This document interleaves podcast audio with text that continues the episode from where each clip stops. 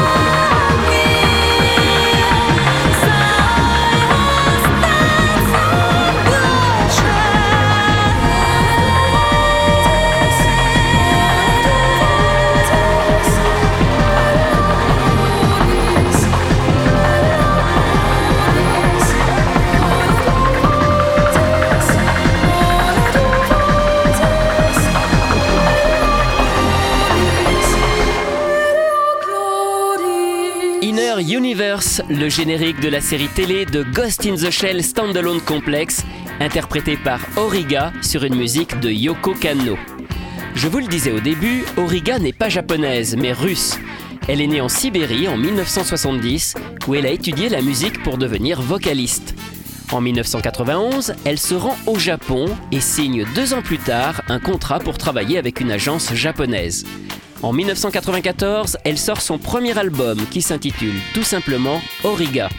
Elle sortira en tout 7 albums en 14 ans. À partir de 1996, elle s'installe définitivement au Japon.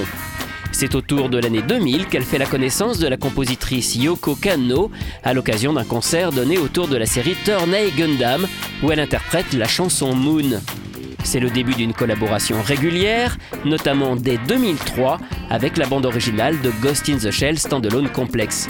En plus du premier générique de début, elle interprète aussi Rise, celui de la saison 2, seconde gig, et ceux du film Solid State Society. Origa a aussi travaillé sur des musiques de jeux vidéo, notamment Final Fantasy XIII-2. Elle a également participé à un projet musical avec le célèbre guitariste Sugizo de Lunacy entre 2008 et 2011. Côté animation, Origa a travaillé avec deux autres compositeurs. D'abord, Akira Senju sur la bande originale du tout premier film de Sunao Katabuchi, le réalisateur de Dans un recoin de ce monde. Il s'agit de Princesse arrêtée, sorti en 2001. Puis en 2005 avec Koji Ueno sur la série Fantastic Children. Elle interprète le générique de fin Mizuno Madoromi qu'elle chante en russe et en japonais.